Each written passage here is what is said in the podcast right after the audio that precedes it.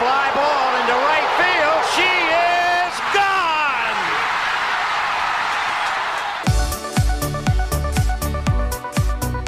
我是爱运动的子路，跟你一起聊聊运动赛事，聊聊中华职棒中心兄弟象。欢迎收听黄色性感带。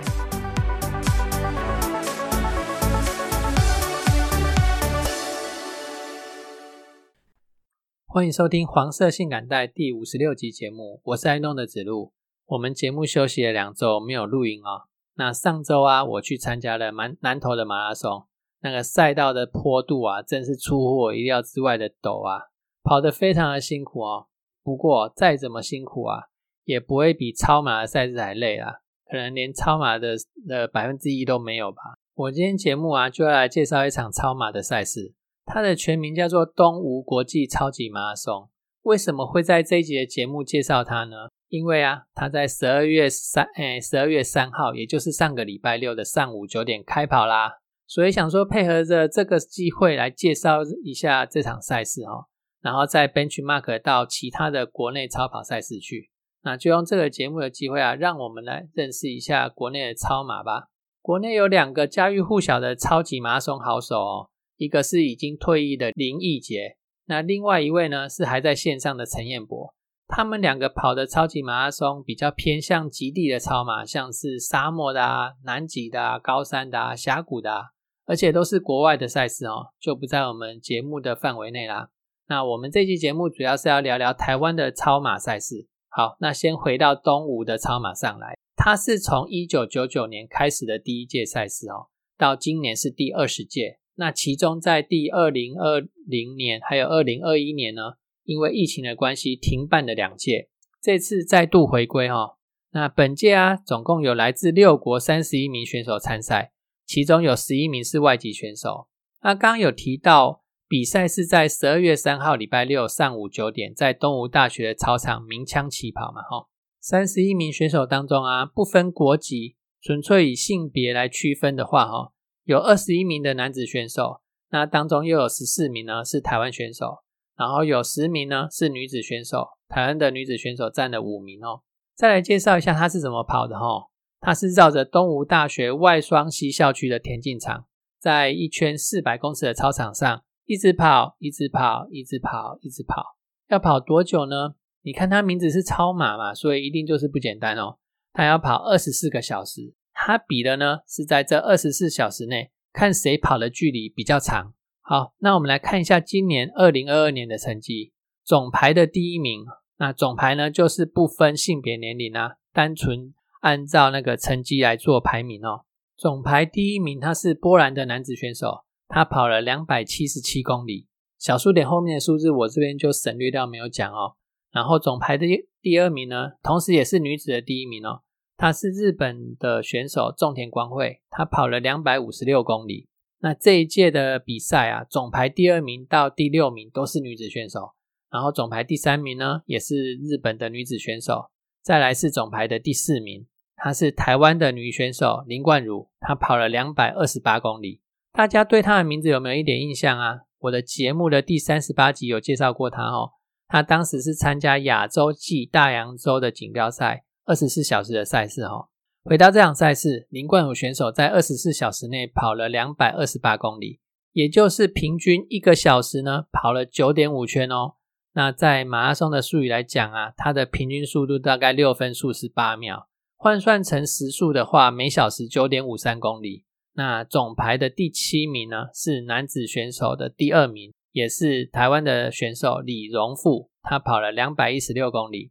三十一名选手当中啊，总排第三十名的选手，他也跑了一百二十公里哦，相当的厉害哦。再是总排第三十一名的选手，他是来自马来西亚的哦，啊，也算是身障选手啦，脑性麻痹的患者，他也跑了两，他也跑了一诶七十七公里多的成绩哦，对他的毅力哦感到相当的佩服。那大家一定会说，呃，这样一直跑，一直绕圈圈，绕了二十四小时，会不会很无聊啊？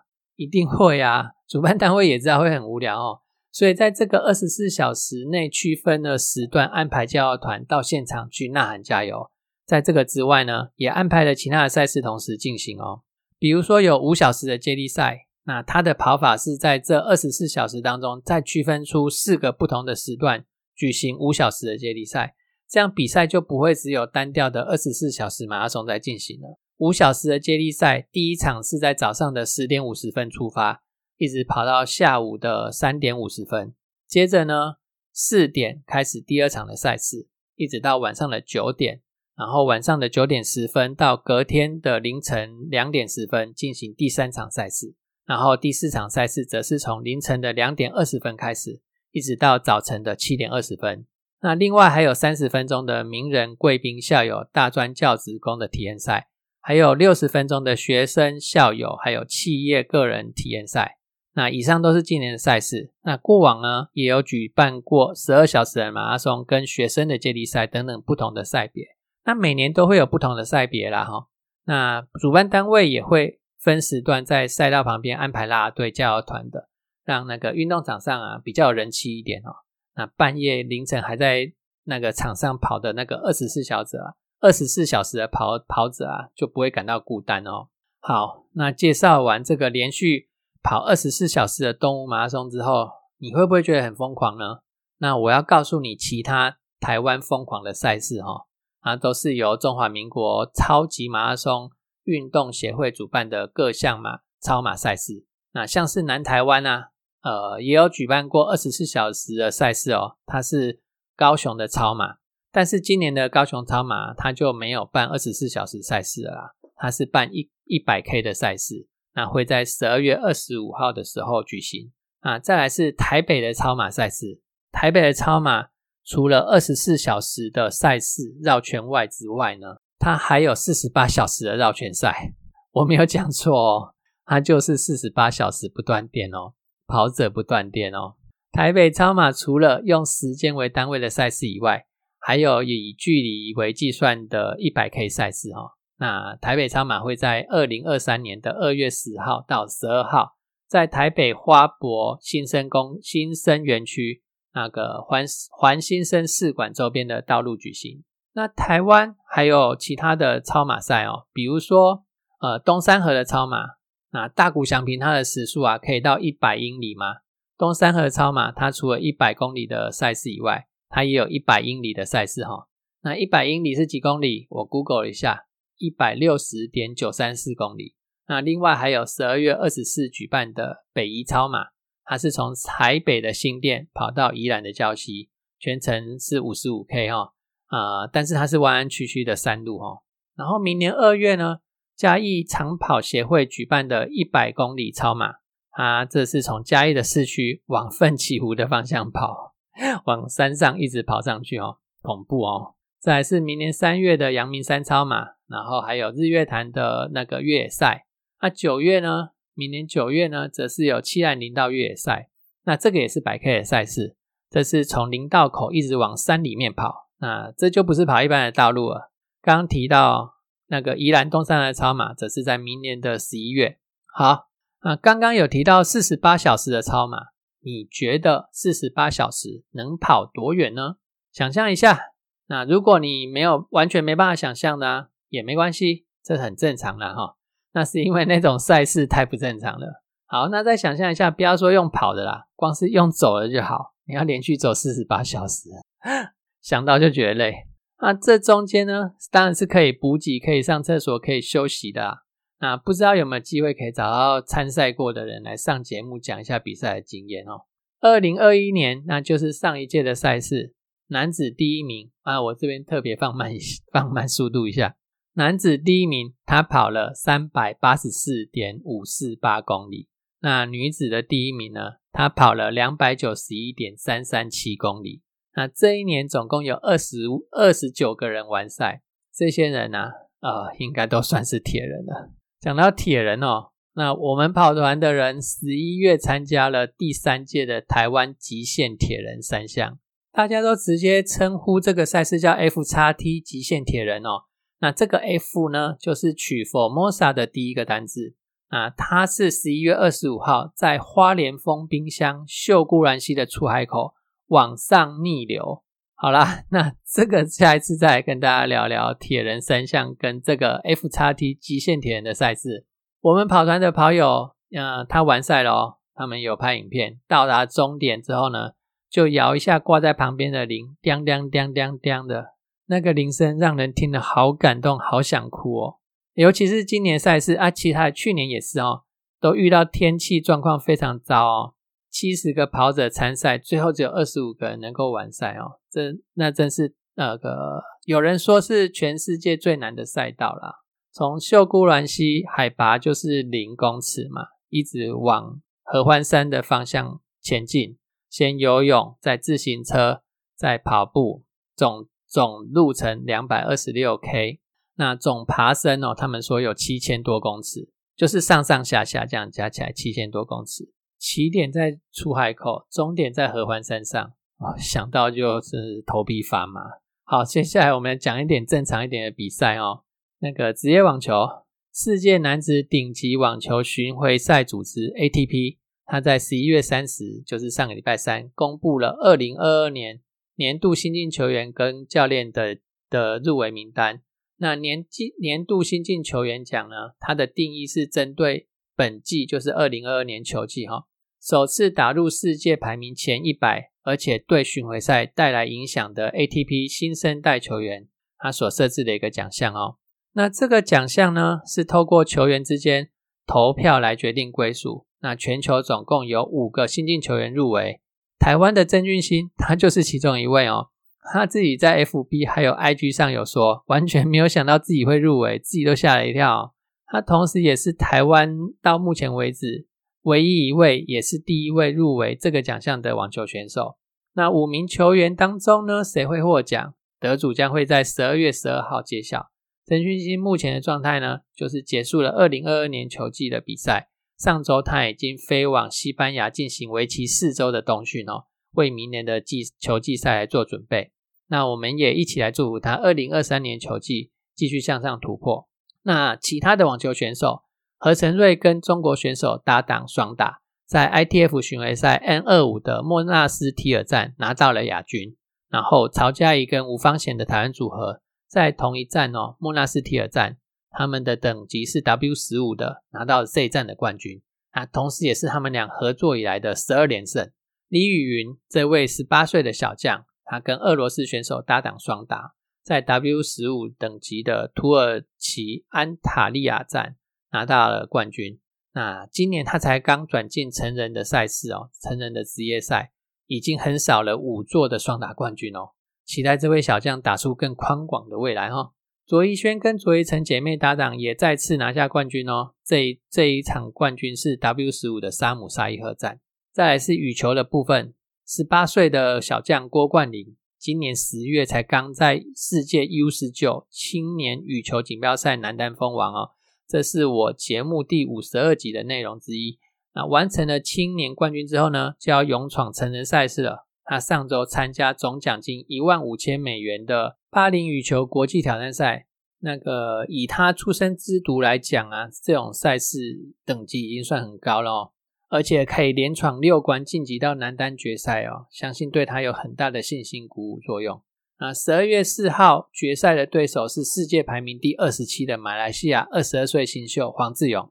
那黄志勇呢，在今年在超级五百的印度羽球公开赛里面打进四强哦，冠军战的对决，郭冠霖力拼了三局，最后落败，以亚军作收。对一个刚转进成人赛的选手来说啊，这已经是非常好的成绩了。再是羽球界的最高赛事年终赛，只有年终排名前八的选手才能参赛哦，总奖金高达一百五十万美元。台湾选手在男女单打还有男双都有份哦。周天成、戴志颖跟林洋配都有参赛。那比赛会在十二月七号到十一号在曼谷举行。好，那最后中华休中华职棒的休赛季期间呢？如果你跟我一样不喜欢篮球，然后又对四足兴趣缺缺的话，那怎么办？还好每年的十月到隔年的三月间都有企业排球联赛可以看哦。那这一集的节目突然间讲到企业排球联赛是有原因的哦。那你知道棒球的投手他的球速一百四十多、一百五十多吗？那同样是不靠工具，纯粹用手打球的排球呢，它的发球时速可以到多少？你知道吗？一般的上手发球大概就是七八十公里，那跳发的话可以提升到九十几、一百多一点哦。我是星期一录音的，那前一天就是十二月的四号，那星期天，云林美金龙对上屏东的台电那场比赛，云林美金龙的温义凯他发出了时速高达一百一十六公里的球，那接着呢，在下一局又发出一百一十八公里的球哦，两颗超快速的发球，球场上展现出这种速度。也会让观众热血起来啊！哦，时速一百一十八，哎，它是今年七月排球联赛目前最快的球速哦。国内很少看到这样的速度哦。那呃，我记得去年是没有用测速枪的哦，往往年都没有用测速枪哦，所以这应该是到目前为止测到最快的速度哦。运动哦，不是只有球打来打去而已，那在比赛的过程中啊，策略也是很重要的。所以运动比赛是可以培养一个人的策略思维的哦。那我这边要讲一下昨天的比赛的一个 play 哈，也是云林美金龙对上平东台电那场比赛。第一局呢是台电拿下来的，第二局台电又拿到二十四分了。那这时候美那个美金龙只有二十二分，落后两分的状况下哈，球权在他们的手上。那发球的刚好轮到呃一位选手叫做张佑成，他是跳发型的选手哦。呃，他同时也是美金融队上球速跟稳定性达到完美平衡的一个选手。他有球速很快，跳发的选手球速很快，而且他还具有稳定性哦。这种球员其实在台湾不多，通常 跳发的他们稳定性都很不好，就很长就会失误。那张佑成呢，他是一个就是呃速度跟稳定性达到最完美平衡的一个选手，我觉得啊，张佑成跳发。时速接近一百公里，那台电没接好球，就直接弹回去美金龙的区域，被美金龙组织的一个攻势拿下这一分，然后比数追进到二十三比二十四，落后一分。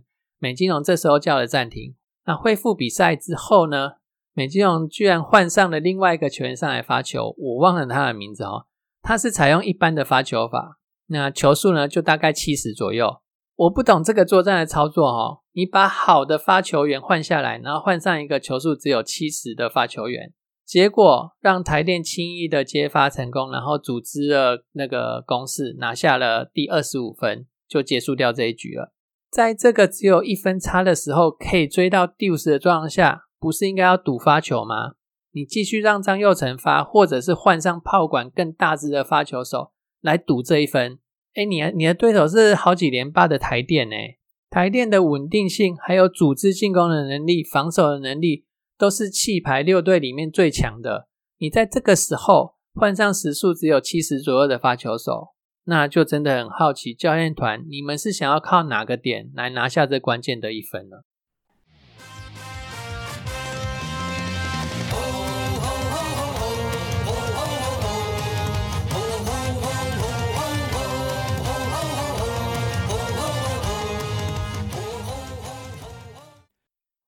好，那接下来我们节目进来第二单元中华之棒的部分。这个部分呢，我请到了 LBJ 来跟我们一起录音。那接着我们请 LBJ 跟大家打声招呼，顺便自我介绍一下。嗨，大家好，我是 LBJ。那目前也是在新竹工作。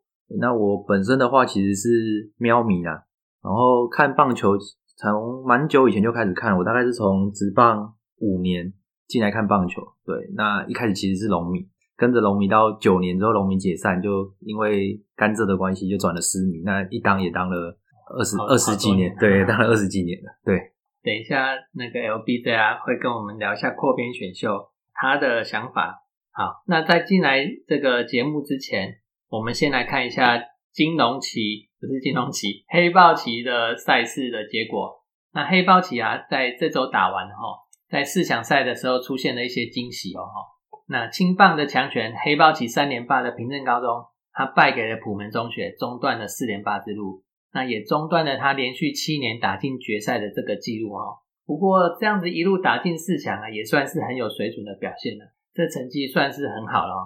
人不可能都一直赢啊，有时候，尤其是在这种他们这种青年的阶段啊，学习怎么输，有时候比赢更重要哈。那连续三届呢，都屈居亚军的古堡加商。啊，终于再尝到冠军的滋味啦！那古堡加商，含今年也已经连续六年都打进决赛哦。之前几乎每年决赛都是看古堡跟平镇在打，今年总算有新面孔的普门高中了。那希望啊，明年有多一点更多的那个新面孔的球队可以出现。好，那来到中华部分啊，刚刚跟 LBJ 聊一下，他对这个扩编选秀四队的名单啊，原本他就有一些自己的想法哦。那我们来听听看他的想法是什么。呃，针针对统一师的那个保护名单啊，其实我个人在台钢要选台钢皇帝之前，我其实有稍微列了一下，就是目前统一师要保护的名单。那之前其实有在群组跟大家分享过了。对，那以目前三十个三十个保护名单来讲，我觉得对统一这一波的阵容其实影响并不大。那我这边其实有稍微列了一下那个我这边的名单啊，那大概就是二十二十三个左右。对，然后。外野的话就是三鬼嘛，那加上今年有打出来的邱志成、李成林跟罗伟杰，然后外野总共六个人。对我外野总共六个人。对，那内野手的部分的话，我选择要保护的就是林敬凯、那林子豪这两个是今年主力一定会保护的。然后还有施两个又很年轻哦。对啊，嗯，然后还有施冠宇啊，施冠宇主要是因为他一垒手可以守，那他外野今年去支援，我觉得他的守备的判断什么也都还不错。对，那打击可能。就是有虽然有点忙，但我觉得它的火力输出还是偶尔会有一点，这是可以保护的这样子。那其他部分的话，像是那个何恒佑，然后哎，你们何恒佑也很年轻哎。对啊，何恒佑也很年轻，所以何恒佑我觉得是可以养，而且那个丙总还说要让他练游击，对啊，就是可以尝丙总实验室。那另外。啊，对，那另外就是姚宇翔跟陈崇廷啊。那陈崇廷虽然大家都说他是雷帝，雷帝，对，但我觉得以统一师现在这个内野需要有一个工具人的话，还是必须要用到陈崇廷啊。对，所以我还是把他列到保护名单里面。你们不然你们游击要是出状况的时候，没有人可以可以替上来。对对对对，虽然对啊，我觉得陈崇廷他二垒游击三垒都还可以顶一下，就是不是到不是到很很好，不是到很厉害，但是。堪用啊，对 对，算是堪用。对，那捕手的部分我保护保护四个啦。嗯，那一个是我们今年的主战嘛，林黛安。嗯，然后还有今年窜出来的二号捕手柯玉明。嗯，那另外一个就是在二军就是有在养的那个张翔，我们的张，对，我们张翔。对，那最后就是崇宇啦。嗯，对，崇宇雷兄雷弟都在。对，崇宇大概我这个人三十人名单还会有他，那十八人我觉得我就不会把他放进去。对。我我有个疑问哦，那个张翔他不是很年轻吗？对他很年轻。如果诶捕手要这么年轻就要能够 hold 得住场，很不容易。应该说他在二军的表现，还有他目前在那个 U 二三的时候，他有他有他有杜选。那我看他在 U 二三场上的一些判断啊，一些捕手的领导能力，其实我是觉得是一个值得培养的捕手。那他其实跟戴安。年纪是有一个落差的，所以我觉得一个世代的，对对对，所以每一个世代我们可能都要有一个主战捕手。那我觉得张翔会是同一支下一个世代的主战捕手。难怪我今天听那个冠和也说张翔是下一下一个世代的一号捕手。对对对，我还以为他要讲柯玉明，没有没有柯柯玉明，柯玉明也很赞啊。柯玉明，对我觉得柯玉明柯玉明算是前两年统一在二军的时候有在培养的一个捕手，那今年有有打出一点成绩来。对对，那。投手的部分，我目前是抓七个啦，主要是那个先发的话就是古林瑞阳，嗯，跟今年刚改名的那个江晨燕，对，江江晨燕今年改名，对他改改成那个哦言字旁那个谚语的谚，哦，对他改江晨燕，他跟那个江晨峰就差一个字，嗯，对，那另外要保保护的就是我们的胜利组啊，就是陈韵文啊、刘轩达、刘宇成、黄俊彦跟郑钧的，嗯，对，主要是这七个。对，那这样加起来大概就是二十二十三个左右，是我觉得要保护的名单。那剩下的可能就是看教练团觉得之后这个阵型要怎么怎么怎么轮，然后还有他会觉得去赌台钢不缺什么位置，嗯嗯，对这个方式去去筛三十的名单。那对于今天的这个台钢扩编选秀的结果呢？那你有什么样的看法？那我先讲一下好了。那今天选台钢选的五个人。在中信兄弟选走了杜佳明，他今年二今年二十六岁，对。然后在龙队呢选走了洪伟汉，他今年二十七岁，他是外野手。哎，杜佳明是内野手，一三垒都可以守。那在那个乐天桃园，他选走了张喜凯的下钩下钩头的投手，他今年二十四岁，还很年轻哦。然后呃，讨论度最大的呢是富邦悍将的胡冠宇，他今年才二十二岁而已，而且是所有球评认为里面认为富邦里面天花板最高的游击手二游啊。然后在统一呢，他选走的是张兆元这个二十五岁的捕手。那那个 LBJ 对今天这个台钢扩编选秀选走的这五个人有什么样的想法？其实这个选法有点出乎我的意料之外啦，因为以目前就是我我认为依依照去年魏全龙的经验，那我会觉得在这个阶段可能会需要选一些就是投手，那有办法吃局数。那原因是他可以在明年二军的时候去帮忙分担一些局数，让那些年轻的先发投手可以从比如说五局开始培养起，他不用第一年就需要吃这么大的大的先发的那个局数的工作量。对，那不然第一年手臂就超坏，对，中职特产，但那好像也不太好。对，所以我我原本以为他会选了蛮多，蛮可能两个吧，因为像魏权第一年也是选了廖文阳跟罗罗华伟，对，两个投手，那去分担后援局数。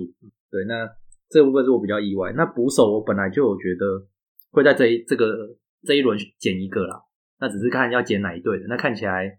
就是富邦乐天可能捕手本来就不多，所以他们可能都保护起来了。那兄弟兄弟可能也把那个陈家哎陈家驹可能年纪比较大，陈家驹对陈家驹跟黄君生年纪都三十几了，对啊，那可能就是把把高宇杰保护起来了，所以可能也没有捕手。那统一的话就是选一个二十五岁的张兆元，其实张兆元大家对他的认识比较少一点，对，因为他其实。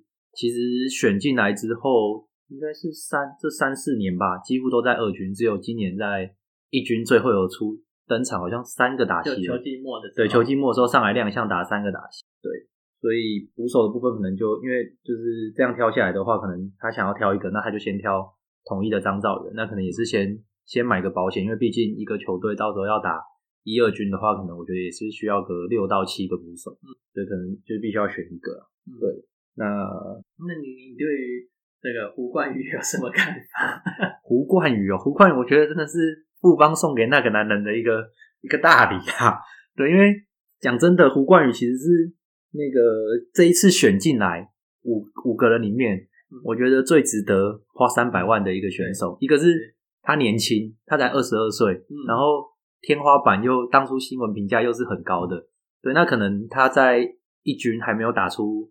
打出成绩啊，对，所以可能富邦选择就不保护他了，可能再找新进来的慈恩奇啊什么的去，就是体大的去去选，对。但我觉得这个中线好的中线，毕竟大家都会抢啊，对，所以我觉得胡冠宇这个真的是大礼。如果我们要早知道三百万可以买到胡冠宇，就就出手了，还在那边等，对啊。胡冠宇说不定去手游游击这边可以守的很好哦。我觉得可以，就是他有点像他进来以后会跟曾子佑，我觉得有一个良性的竞争。我我记得胡冠宇在富邦也有很多次在一军出彩的出场的机会，我我记得我印象中就看到他好多次，我是没有再特别去查啦。嗯，但是我有印象看到他出场好多次。对啊，对啊，对。其实其实张另外就是张喜凯，我也觉得张喜凯就是控球稍微差了一点，但是中职里面那个一堆投手控球都不是很好。张喜凯，张喜凯，其实我觉得他有点被，我觉得有点被乐天放弃了。因为我我去查了一下，我发现他今年好像只有出赛一场。对他今他去年出很出赛很多。对对对，他去年他去年跟前年我有查了一下，去年跟前年一二军加起来的局数啊，差不多都是九十到一百局。嗯，可是去年好像就突然就是不见了。那我查了一下，好像是说有改动作还是什么的，导致他的控球整个整个走中。没关系，他在乐天，他会去乐天，也就是红中把他选的哦，所以所以 他未来应该是一片看好。OK，因为他又回到他的那个算是伯伯乐，对伯乐的的旗下。对对对，OK。然后我刚刚是不是还少讲洪伟汉跟杜佳明？对，杜佳明其实我觉得，我觉得杜佳明算是兄弟里面一个蛮好的选择啊，就是应该说他。在兄弟其实没什么没什么位置，没什么机会表现。他前面有王威成，然后苏王威成跟许继宏，那后面又有黄伟胜啊今年啊，算出来的，对啊，今年窜出来的黄伟胜啊，然后甚至之前有一阵子还有王王顺和吧，我记得也有上来打过。王正顺哦，王正顺对，王正顺，王正顺有上来打一阵子。对，那还有潘志芳啊，就是呃，还有林志刚，林志刚也有上来过，对也是尝试过，对啊，那那他的年纪可能就就在兄弟会比较尴尬一点，就是二十二十六岁的年纪。对对，所以我觉得在这个，而且他今年今年好像打击又有点，我觉得有点比之前又更好一点。今年好像有点复苏，那我觉得既然兄弟人才济济，没有办法 没有办法给他机会，那他就去当台钢皇帝，再看能不能打出一片天这样子。对，那洪伟汉的话，洪伟汉这个选择，我会觉得如果黄博豪有出来的话，我其实会觉得这个位置可以选黄博豪，因为以目前选的这些选手里面，我好像没有看到，就是一开始新闻讲的要选炮，就好像都是我们杜佳明今年是吧？杜佳明一一轰而已啊。哎、他以他的出场机会加上这一轰，呃，这个等于是那个轰出去的几率算很高的哦因为它出场机会很分母很小，OK，因为杜佳明，我记得我去查他 OPS 大概是零点七、哦，零点八，对啊。我觉得如果要以炮的话，像黄博好啊，那外野外野我是不知道，如果有放出来的话，可能董炳轩我不知道魏权会不会保护啊。假设董炳轩魏权没有保护的话，我觉得、哦董炳轩真的是怕，对，也是一个也是一个选择啦。因为嗯我那时候就在想说，哎，魏权到底内野会保护比较多，还是外野会保护比较多？因为他们其实外野之后拿莫拿莫一样要转外野的话，他们其实外野就占了天哥跟拿莫一样。那外野是不是需要这么多人？对，其实也是一个值得考虑的。所以我那时候其实，在董炳轩、黄博豪的名，就是这两个人去去想去猜。对，但是后来可能是被都被保护起来了啦，就是魏权也是觉得需要炮嘛，嗯对，所以就选了洪伟汉这样子。其实我们也看不到那个三十人名单到底有谁啦，对啊，对啊，我们只能就是用以猜测性的想法在想这些。对对对对对对，其实对于这五个人啊，被选走啊，在原本的球队里面这样子，没有比较少先发的机会，或者是从来没上过一局，那可以被人家选走，也算是开启了另外一扇门，对啊，对啊，对啊算，是一个很好的机会啊。对，我觉得，而且以台钢这一次的选秀那个策略，我觉得就是偏年轻化，他没有想要在这一轮去选一些就是超过三十，他没有选超过三十岁嘛，对最老就是洪伟汉的二十七岁，27对，最年轻二十二岁，对，对，所以我觉得他其实是想要就是在这一轮先选一些年轻的选手，那直接跟他今年选进来的这其实这些选手直接做一个内部的竞争，嗯，对，那在这个竞争下，看能不能打出找到自己的一个队形，嗯。那有可能明年在就是七百五十万的那一次，嗯。再找一些资深的选手进来，然后带领这批人，然后去冲一军这样子，嗯，到时候到时候只有保护十八人，那时候那个台钢就很好选啦、对啊，对啊，十八人的话，就是有一些在一军边缘的，就是一一些人都可以选的，对啊。那你对于这次三这次的选秀，台钢花三百万，然后明年的这个第二次的扩编选秀要花七百五十万，这个金额你有什么样的想法吗？金额的部分，我其实觉得蛮贵的，蛮贵的，对，就我觉得其实算是有点像是保护费，就是我 我原本的球团说，哎、你有一个新的球队进来，我收跟你收保护费这样子，对。对，因为我其实我去查了一下，我就是我录音前我有查了一下这几个选手真的很用功啊。当初的签约金，嗯嗯嗯，对，那我来列一下，张兆元当初签约金八十万，嗯，张喜凯一百八十万，然后洪伟汉，因为他好像轮轮数比较后面，我没有查到，就是嗯魏权那时候他是第十二轮第十六指名，对，嗯那杜佳明我也没查到，那签约金目前我看到最高的是胡冠宇的两百九十万，嗯对，也就是说，诶，我花三百万，我只买了一个当初签约金两百九十万，好像跟我当初签约金差不多的。那有些人会想说，诶，不一样啊，我进我帮你选进来养了，